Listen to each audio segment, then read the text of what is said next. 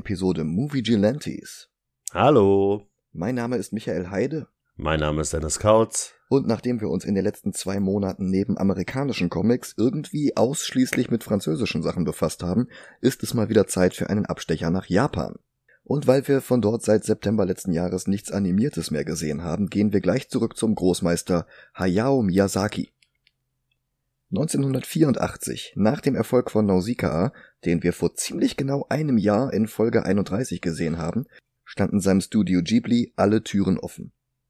Also adaptierte er ein paar Ideen, die er schon in der Anime-Serie Future Boy Conan benutzt hatte, gekreuzt mit Konzepten aus Gullivers Reisen und schuf Tenku Noshiro Laputa, bei uns bekannt als Das Schloss im Himmel. Der Film konnte sein Budget von 500 Millionen Yen, das sind nicht ganz dreieinhalb Millionen Dollar, an den Kinokassen fast verfünffachen. Wenn man weltweite Auswertung, Heimvideo und Soundtrack-Verkäufe hinzurechnet, kannst du nochmal eine Null an den Umsatz dranhängen. Boah. Der nächste Film war dann Tonari no Totoro, also Mein Nachbar Totoro, und Miyazaki war jetzt endgültig ein Superstar. Woraufhin er ein Kinderbuch von Eiko Kadono adaptierte, nämlich Majo no Takyubin, alias Kikis kleiner Lieferservice. Oh. Nicht nur einer meiner Lieblingsanime, sondern einer meiner Lieblingsfilme überhaupt. Ja, unterschreibe ich, ist bei mir genauso. An dieser Stelle mal der Hinweis, schreibt uns ruhig, wenn wir uns auch Miyazaki-Filme ansehen sollen, die nicht explizit auf Comics oder Manga beruhen. Sowas wie Kiki würde auf unserer Liste nämlich sehr weit oben landen, denke ich. Oh ja. Erstmal halten wir uns aber an die Regel, dass eine Vorlage mit Sprechblasen vorhanden sein muss. Da gibt's ja auch genug Material. Mehr als genug. Zum Beispiel Porco Rosso. Wobei wir da schon fast ein bisschen schummeln, denn die Vorlage war ein gerade mal 15-seitiger Manga, den Miyazaki selbst für eine Modellflugzeug-Hobbyzeitschrift angefertigt hatte. Das war 1989 während der Arbeit an Kiki. Ja, komm. Ey, wir haben, äh, ne, Dick Tracy war auch nur eine Comicreihe, ne? Ein Strip, ja. Ja, also. Aber es waren halt mehr als 15 Seiten. Ja, gut. Diese 15 Seiten sollten erst die Grundlage für einen Kurzfilm werden, der in einer japanischen Fluglinie an Bord der Flugzeuge gezeigt werden sollte, so 30 bis 45 Minuten. Ach schön. Während der Produktion wurde das Projekt dann aber immer umfangreicher und auch ernsthafter. Gerade vor dem Hintergrund des Balkankrieges, der nicht weit von der Adriaküste entfernt stattfand, wo der Film spielte, verarbeitete Miyazaki einige Gedanken zum Krieg an sich. Es entstand der 94-minütige Film, den wir uns heute ansehen und der trotzdem noch vor dem Kinostart auf Flügen von Japan Airlines zu sehen war. Und ich muss zugeben, ich habe den noch nie geguckt. Mm, ewig her. Ich hatte den sogar mal im Videodrom in Berlin ausgedient gehabt, aber war dann nicht dazu gekommen, den auch anzusehen. Und jetzt habe ich endlich einen Anlass dazu. Mm. Also würde ich sagen, bis gleich. Bis gleich.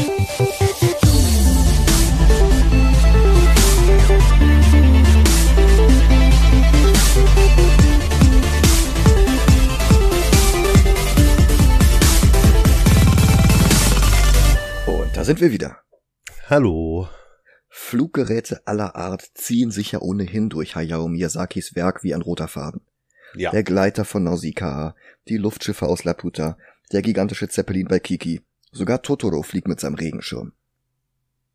Miyazaki wurde 1941 geboren am Ende des Zweiten Weltkriegs und obwohl er immer Pazifist war, hatten es ihm Militärflugzeuge und ihre Konstruktion angetan. In Porco Rosso erreicht diese Faszination mit allem, was fliegen kann, seinen ersten großen Höhepunkt. Und keine Sorge, wie der Wind sich hebt, werden wir auch noch irgendwann besprechen, denn auch die Geschichte war zunächst in Manga-Form erschienen. Heute ist aber erst einmal der Schweinepilot dran. Dessen Film beginnt mit einem Lauftext in zehn Sprachen gleichzeitig, weil der Film ja so auf internationalen Flügen gezeigt wurde. Alle Sprachen werden von links nach rechts auf den Bildschirm geschrieben, bloß für Arabisch reißt der Cursor von rechts nach links. Dieser Cursor ist in Anlehnung an die Hauptfigur übrigens in allen Sprachen ein kleines Schwein. Besagte Hauptfigur beginnt den Film chillend auf einem Liegestuhl am Strand. Inspiriert ist sein Versteck von der kleinen Insel Vis im kroatischen Teil der Adria, also Luftlinie nicht viel weiter von der italienischen Küste entfernt als Köln von Frankfurt oder Bielefeld. Mit einem Flugzeug ist das echt ein Klacks. Und genau in Kroatien war zur Entstehung des Films gerade der Krieg am Toben. Miyazakis liebste Synchronfassung des Films ist übrigens die französische. Weißt du, wer da Porco spricht? Nee. Jean Renault. Oh, ich habe nur gelesen, dass ähm, Michael Keaton wohl mitspricht. Äh, ja, in der englischen Fassung. Ja. Aber Jean Reno in der französischen wusste ich nicht. Jetzt möchte ich den doch auf Französisch gucken. Sein Telefon klingelt und er bekommt den Auftrag, die Mama Ayuto-Bande zu stoppen. Wird auch gut bezahlt. Die Ayuto-Bande sind Luftpiraten, die ein Schiff voller Schulmädchen entern und die Kinder als Geiseln mitnehmen wollen. Und das Ganze wird kindgerecht präsentiert. Das könnte schon fast Don Carnage aus Tailspin mit seiner Bande sein. Nur halt Menschen statt Hunde. Porco Rosso ist das einzige sprechende Tier im Film. Einer der Piraten fragt, ob sie wirklich alle 15 Mädchen mitnehmen wollen, und ein anderer antwortet, ja klar, wir wollen ja keine Freundschaften auseinanderreißen. Das ist so süß. Porco Rosso startet seinen Flieger. Der Name heißt wörtlich übersetzt das rote Schwein und ist wahrscheinlich angelehnt an den roten Baron Manfred von Richthofen, der im Ersten Weltkrieg mit signalroten Flugzeugen und brillanten Flugmanövern in die Geschichte einging. Er kommt zu spät an, aber ein paar Matrosen bilden mit ihren Körpern einen Pfeil, der die Richtung weist, in die die Piraten geflohen sind. Porco lässt sich allerdings nicht davon täuschen, er kennt ihre Taktik. Sie fliegen in eine Richtung los, bis sie außer Sichtweite sind und ändern dann den Kurs, um auf der nächsten Insel zu landen. Er errechnet ihren wahrscheinlichsten Aufenthaltsort, während er fliegt, und repariert dabei auch noch seine Maschine. Und prompt stößt er tatsächlich auf die Piraten. Die wiederum stellen mittlerweile fest, dass sie mit den Schulkindern etwas überfordert sind. Neugierig und frech erkunden die nämlich den ganzen Flieger. Das Cockpit, das Geschütz, alles. Das ist mal wieder irre niedlich. Und ich mag es, dass die so gar keine Angst zeigen. Porco schießt auf den Motor der Piraten und morst ihnen dann eine Nachricht, sie sollen sich ergeben. Machen die aber nicht, also zerschießt er ihnen das restliche Flugzeug. Sie landen im Wasser, der halbe Flieger fällt ihnen auseinander und die Kinder entschließen sich spontan ein bisschen zu schwimmen. Also die sind echt super cool. Porco nimmt den Piraten die Kinder und die Hälfte des gestohlenen Geldes ab, dann repariert er seinen eigenen Flieger. Andere Luftpiraten sitzen gechillt im Restaurant eines Hotels und hören französischen Chansons zu, während sie sich laut über Porco beschweren. Die Sängerin ist zugleich die Besitzerin des Hotels, Gina, und auch Porco selbst gesellt sich jetzt dazu. An der Bar lernt er Curtis kennen, einen amerikanischen Piloten. Zusammen machen sie sich über die Piraten lustig und die wollen sofort Stress machen. Aber Gina deeskaliert alles. Im Umkreis von 50 Seemeilen um ihr Hotel herum ist Gewalt nämlich verboten. Curtis sieht Gina zum ersten Mal und macht ihr sofort auf der Stelle einen Heiratsantrag. Sie lehnt aber ab. Sie war schon mit drei Piloten verheiratet. Ihr dritter Mann, seit drei Jahren verschollen, wurde gerade erst tot aufgefunden. Gina und Porco schwelgen in alten Zeiten, als Porco noch ein Mensch namens Marco war, bevor ihn ein Zauber in ein sprechendes Schwein verwandelt hatte. Und es klingt vielleicht etwas bizarr, dass der Film gar nicht näher auf die Umstände dieses Zaubers eingeht. Das ist halt ein vielleicht 1,20 Meter großer Typ mit Schweinekopf. Deal with it. Darum geht es nicht. Am nächsten Morgen bekommt Porco den Lohn für die Rettung der Kinder bar ausgezahlt. Er begleicht die letzte Rate für sein Flugzeug. Danach kauft er sich ein Maschinengewehr und Munition. Der Rest soll für die Reparatur seines Flugzeugs benutzt werden. Die Ayuto-Bande ist bei der ganzen Nummer hingegen leer ausgegangen und jetzt überlegen sie schon, ob sie für die Reparaturen an ihrem Flieger nicht vielleicht einen Bankkredit aufnehmen sollen. Ihr nächstes Ziel ist ein riesiges Dampfschiff, für das sie sich mit anderen Piratenbanden zusammentun, und auch Curtis ist bei dem Heist dabei. Und es ist drollig, wie sich die Banden untereinander streiten, wer jetzt welche Rolle spielt, wie die Beute geteilt wird und von wessen Anteil die Munition bezahlt wird, die während des Raubzugs verschossen wird. Während sie noch streiten, starten die beiden Flieger des Dampfers, die dem Schiff Geleitschutz geben sollen. Aber Curtis überlegenen Flugkünsten sind sie nicht gewachsen, und kurz darauf hört Porco im Radio, dass beide mit dem Fallschirm abspringen mussten. Die Piratenbanden haben daraufhin den Dampfer geplündert und eine Nachricht haben sie hinterlassen, Du bist der Nächste, Porco. Der lacht nur über die Drohung. Er hat Urlaub. Er will zu seinem Mechaniker nach Mailand. Prompt fliegt er los, aber auf dem Weg nach Mailand trüben dunkle Wolken seinen Flug. Ein Omen, wie sich zeigt, denn wie aus dem Nichts kommt jetzt plötzlich Curtis vorbei und fordert ihn zu einem Duell auf. Porco hat weder Zeit noch Lust darauf und fliegt davon. Aber Curtis fliegt hinterher, und noch dazu hat Porcos Motor die besten Zeiten hinter sich und gibt jetzt stotternd auf. Curtis nutzt die Gelegenheit, um Porco den Rest des Fliegers auch noch kaputt zu ballern. Dann fischt er ein Trümmer, dann fischt er ein Trümmerteil von Porcos roter Maschine aus dem Wasser als Beweis für seinen Erfolg und fliegt davon. Gina erfährt von Porcos Crash und will gerade aufbrechen, um ihn zu suchen, als er bei ihr im Hotel anruft. Nach Curtis hinterhältigem Angriff verbrachte er zwei Tage auf einer einsamen Insel, Jetzt ist er endlich auf dem italienischen Festland angekommen, er will sein Flugzeug in Mailand reparieren lassen und dann heimkommen. Sein Mechaniker Piccolo hat einen neuen Motor für ihn mit dem Schriftzug Ghibli drauf. Tatsächlich wurde das gesamte Studio Ghibli nach einem italienischen Flugzeug benannt, allerdings hatte das sicherlich nicht Ghibli auf dem Motor stehen, denn die Motoren waren von Alfa Romeo. Außerdem hat Piccolo eine hübsche Enkelin namens Fio, die ihm seit ihrer Rückkehr aus den USA in der Werkstatt hilft. Er bittet Porco, die Finger von ihr zu lassen, Porco hingegen will, dass sie ihre Finger von seiner Maschine lässt. Er will schon gerade zusammenpacken und sich einen neuen Ingenieur suchen, als Fio dazukommt. Sie überredet ihn, dass es mehr auf Intuition als auf Erfahrung ankommt. Sie ist 17, bei Porcos ersten Flug war er auch nicht älter. Und dann macht sie ihm ein Angebot, das er nicht ablehnen kann. Wenn er mit ihrer Arbeit nicht zufrieden ist, dann zahlt er auch nicht. Sie arbeitet die ganze Nacht durch und skizziert eine völlig neue Konstruktion für den Flieger. Porco begutachtet ihre Arbeit am nächsten Morgen und heuert sie offiziell als Mechanikerin an, unter der Bedingung, dass sie keine Nachtschichten mehr macht. Schlafmangel ist nämlich der größte Feind von guter Arbeit. Wahre Worte. Ja. Porco stellt fest, dass das gesamte Team weiblich ist, allesamt Verwandte von Piccolo. Aber die Großfamilie leistet hervorragende Arbeit. Porco schaukelt in der Zwischenzeit die Wiege des jüngsten Familienmitglieds. Die Szene ist vielleicht ein bisschen zu ausschweifend insgesamt, aber Flugzeuge und ihre Konstruktion haben es Miyazaki halt angetan. Und der feministische Grundtenor der Szene, dass Frauen beim Flugzeugbau genauso fähig sind wie Männer, denn warum auch nicht, ist für 1992 ziemlich progressiv. Hm. Zum Vergleich, ebenfalls von 92 sind Cool World mit der manipulativen femme fatale Hollywood und Disneys Aladdin mit der vielleicht passivsten Disney-Prinzessin seit Dornröschen. Ja, stimmt. In einem Kino trifft sich Porco mit Ferrarin, einem anderen Piloten, der ihn darauf hinweist, dass die Polizei hinter ihm her ist, wegen Arbeitsverweigerung, Grenzübertritt, Dekadenz, unsittlichem Verhalten und Unpatriotismus. Dazu sollte man sagen, dass der Film Ende der 20er spielt und Mussolini in Italien bereits Ministerpräsident ist und die faschistische Diktatur immer stärker wird. Sogar sein Flugzeug soll beschlagnahmt werden. Ob Porco es sich nicht doch noch einmal anders überlegen könnte und zur Luftwaffe zurückkehren möchte. Und Porco lacht nur und sagt den besten Satz im ganzen Film. Ich bin lieber Schwein als Faschist.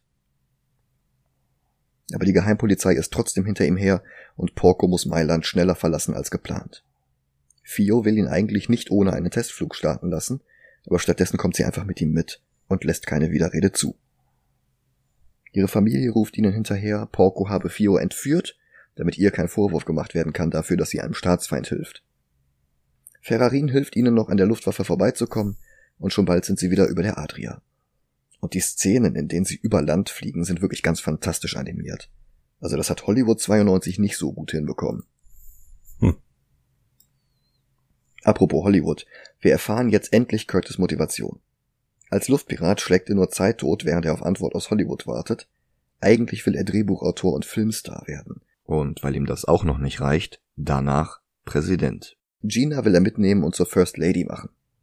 Aber Gina will nicht. Sie liebt Porco und will ihm endlich ihre Liebe gestehen. Und da kommt er auch schon über das Hotel hinweggeflogen.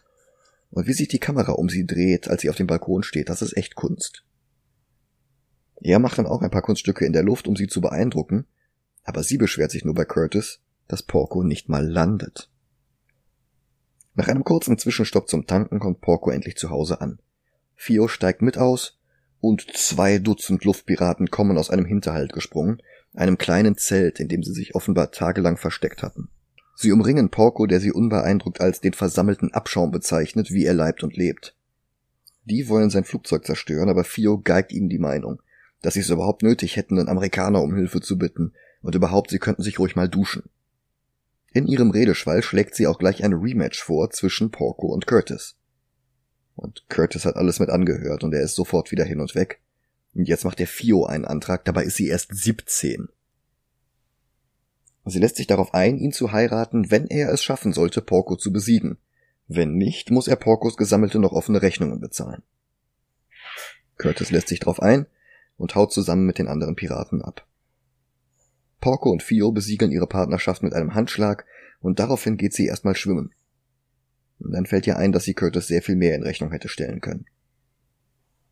In der folgenden Nacht überprüft Porco seine gesamte Munition auf Fehler und stellt fest, dass er überlagerte Munition erworben hat. Das kann zu Fehlzündungen führen und gefährlich werden. Fio wird kurz wach und glaubt für einen Moment den Menschen sehen zu können, der Porco, also Marco, mal war. Sie fragt ihn, wo er eigentlich den Schweinekopf her hat, aber er antwortet nicht. Sie bietet an, ihn zu küssen, weil das ja im Märchen vom Froschkönig auch geklappt hat. Er lehnt lachend ab und erzählt ihr eine Geschichte aus dem Ersten Weltkrieg. Damals, als er noch ein Mensch war. Er hatte gerade den Trauzeugen bei Ginas erster Hochzeit gegeben, als sein ganzes Geschwader von österreich-ungarischen Fliegern angegriffen wurde. Er selbst konnte sich in eine Wolke retten, alle anderen, auch Ginas Mann, fielen. Dann sah er über sich einen weißen Streifen am Himmel, und kurz darauf stiegen seine gefallenen Kameraden auf und reihten sich in den Streifen ein, der aus unzähligen einzelnen Flugzeugen gefallener Piloten besteht. Er verlor das Bewusstsein und kam im Wasser treibend zu sich. Fio küsst ihn auf die Wange und legt sich wieder schlafen. Am nächsten Tag haben die Luftpiraten eine riesige Schau aus dem Duell zwischen Porco und Curtis veranstaltet, ein regelrechtes Volksfest über Nacht aus dem Boden gestampft. Es gibt eine ganze Menge Krach, jede Menge Slapstick, und ein paar Piraten sprengen sich beinahe selbst mit einer Granate in die Luft. Curtis will Porco vorher noch die Hand schütteln, aber der will sich seine Finger nicht schmutzig machen. Und dann drängeln sich alle Piraten um Fio herum, weil jeder das beste Foto mit ihr haben will. Das Duell beginnt Curtis hat Porco vor dem Fadenkreuz, drückt ab, aber Porco weicht aus, vollführt einen Doppellooping und bewegt sich hinter Curtis, schießt aber nicht. Er will Curtis gar nicht töten, er will ihm bloß eine Lektion erteilen. Gina bekommt dann eine Nachricht von Ferrarin über Funk rein. Die italienische Luftwaffe ist auf dem Weg. Die italienische Luftwaffe ist auf dem Weg zu ihnen. Sie wollen Porco. Gina eilt sofort los, um ihn zu warnen. Das Duell ist in der Zeit schon in vollem Gange. Porco hat ihn fast, aber seine überlagerte Munition geht jetzt nicht los. Curtis drückt ab, aber er wiederum hat gar keine Munition mehr. Und Curtis schießt jetzt mit einem Trommelrevolver aus seinem Cockpit heraus auf Porcos Flugzeug. Und der wirft einen Schraubenschlüssel nach Curtis oder irgendwie so einen abgebrochenen Hebel oder irgendwie sowas. Beide landen ihre Flugzeuge und tragen den Rest des Duells als Faustkampf aus im Wasser. Die beiden boxen immer weiter vor Tausenden von Zuschauern.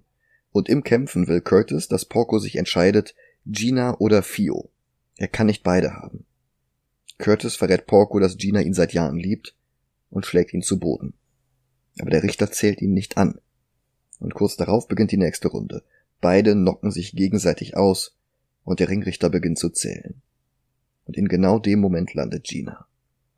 Porco steht als erster wieder auf und hat damit den Kampf gewonnen die Fassung eines seiner Brillengläser hat sich zu einem Herz verformt.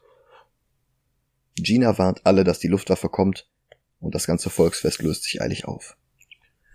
Porco schnappt sich Fio und steckt sie zu Gina ins Flugzeug. Gina soll sie nach Hause bringen, dort ist sie sicherer als bei ihm.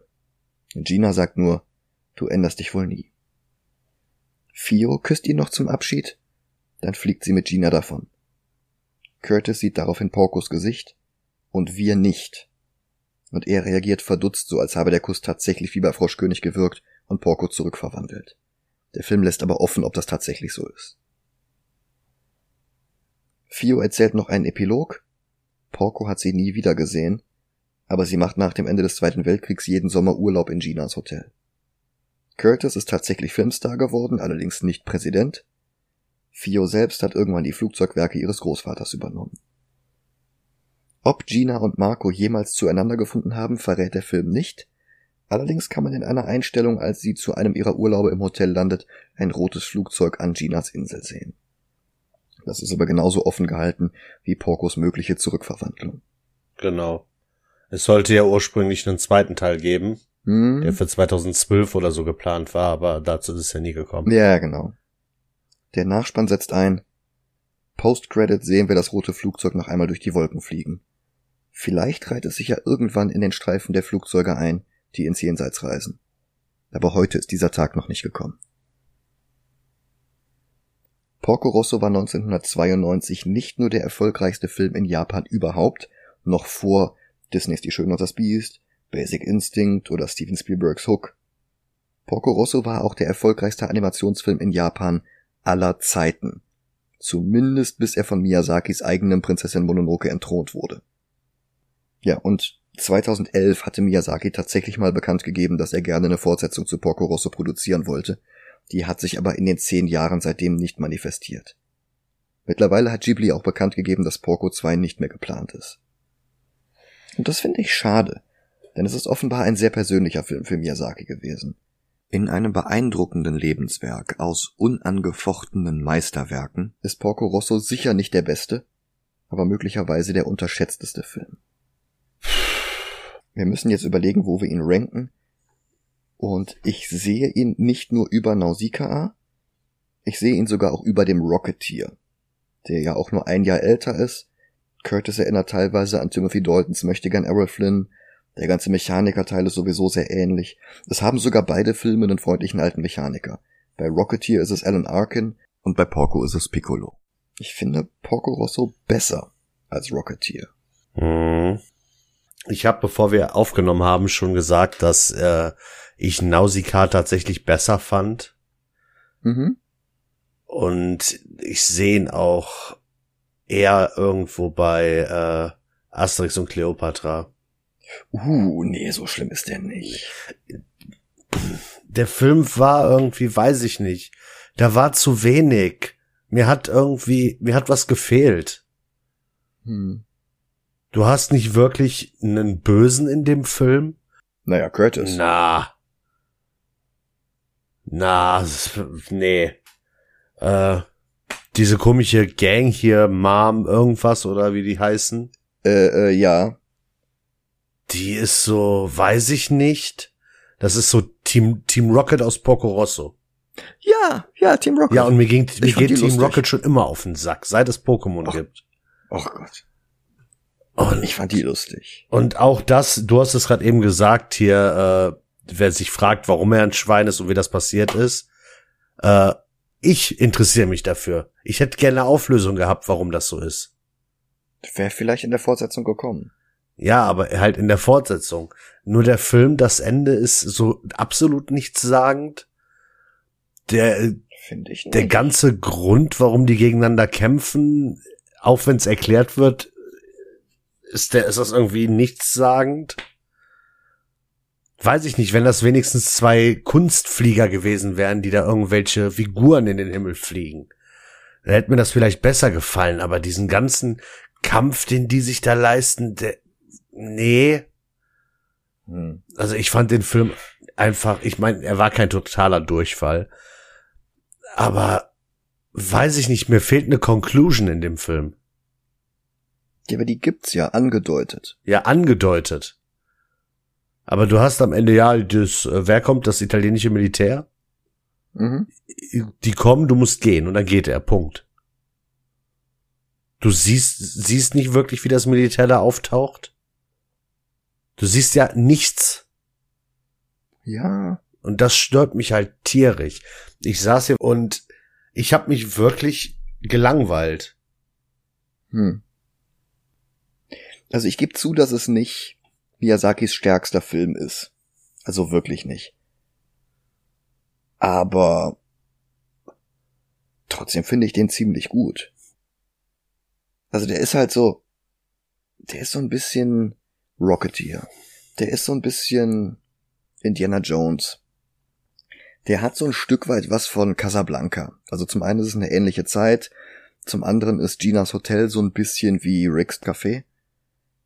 Ähm, und er kriegt am Ende die Frau nicht. Also so ein bisschen Parallelen sind da, finde ich. Und das gibt dem Film sowas zeitloses, klassisches. Das ist nicht einfach wie so ein, weiß ich nicht, der Film kommt 94 raus und fünf Jahre später lachen wir alle drüber, dass keiner ein Handy hat oder so. Ja. Ähm, die Musik von Joe Hisaishi war schon mal besser, ja. Aber finde ich trotzdem gut. Und ansonsten, es geht halt um das Fliegen. Miyazaki hat, glaube ich, kein größeres Hobby als Flugzeuge. Und es ist einfach ein Film übers Fliegen. Der sollte bei einer Airline gezeigt werden. Der basiert auf einem Manga von Miyazaki in einer Modellflugzeugzeitschrift.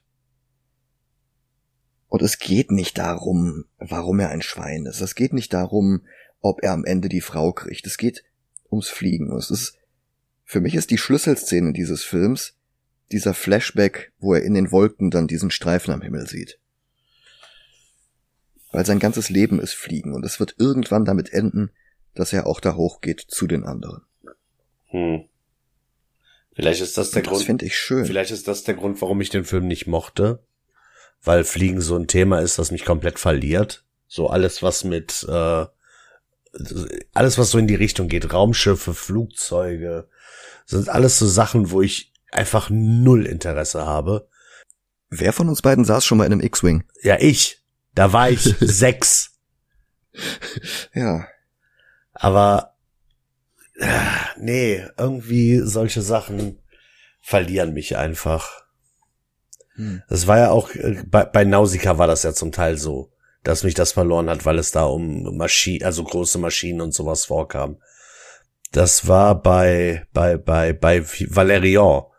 Wobei Valerian ja genug Szenen hat, die außerhalb von solchen Mhm. Raumschiffen und sowas spielen. Ich meine, der, Ja, äh, das hattest du ja damals schon gesagt. ja, und sowas verliert mich einfach. Also Tintin ist noch so einer, mit dem man den Film ein Stück weit vergleichen kann. Von der Zeit her, von dem Fliegen. Also, Ja, aber Tintin ist so, ist ein Abenteuerfilm. Du hast genau, du hast äh, einen Bösen, du hast einen Grund, warum das alles passiert und bei äh, Porco Rosso ist das so ein bisschen so, ja, der fliegt, weil er fliegen muss. So, die Bösen, also diese komische Mafia-Familie ist halt böse, weil sie die Mafia sind, aber auch nicht wirklich böse. Und dieser Amerikaner ist böse, weil er Amerikaner ist. So fühlt sich der Film für mich an. Ich versuche dir entgegenzukommen. Und zwar Platz 43. unter Losers über Spider-Man. Ja. Ja, Weil ich versuche den halt immer jetzt äh, wieder mit einem anderen, mit einer anderen Manga-Adaption zu Mhm. vergleichen. Und Kenshin war da, waren alle Filme besser. hm. Find ich nicht, aber hm. Ja, bei Porco Rosso fehlt mir einfach dieser eine Punkt. Dieses, ah, warum er Schwein ist.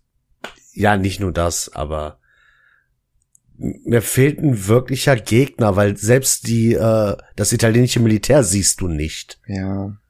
Wenn die da wenigstens noch am Ende irgendwie eine, eine Fluchtszene reingehauen hätten, die irgendwie sechs, sieben Minuten geht. Wo dann am besten noch mal hier der Amerikaner sich einschaltet und noch ein bisschen hilft und sowas. Hm. Das hätte für mich den Film bei viel, viel besser gemacht. Hm. Aber hm. nein, du hörst die ganze Zeit nur vom italienischen Militär und siehst es nicht. Ich, ich hatte nicht den Eindruck, dass du es sehen brauchtest. Also alleine die Tatsache, dass der Faschismus da ist, dass Porco sich dem entziehen will, dass die ständig hinter ihm her sind, in Form von dieser schwarzen Limousine, die ihn verfolgt, in Form von den, den Maschinen, die ihn aufhalten wollen, als er aus Mailand zurückfliegt. Also, du musst das ja nicht permanent sehen, damit es präsent ist. Ja, ich brauch sowas. Hm. Sagen wir über Losers? Neue 42? Ja, ist auch okay. Okay. Bevor wir uns verabschieden, möchte ich an dieser Stelle noch einen Podcast empfehlen, der meine eigenen Recherchen zu diesem Film an mancher Stelle ergänzt hat. Der Podcast Ghibliothek befasst sich nämlich auf Englisch mit allen Filmen von Studio Ghibli. Die Episode zu Porco Rosso verlinke ich mal in den Show Notes. Ach, schön. Und dann bleibt mir nichts mehr, als mich fürs Zuhören zu bedanken.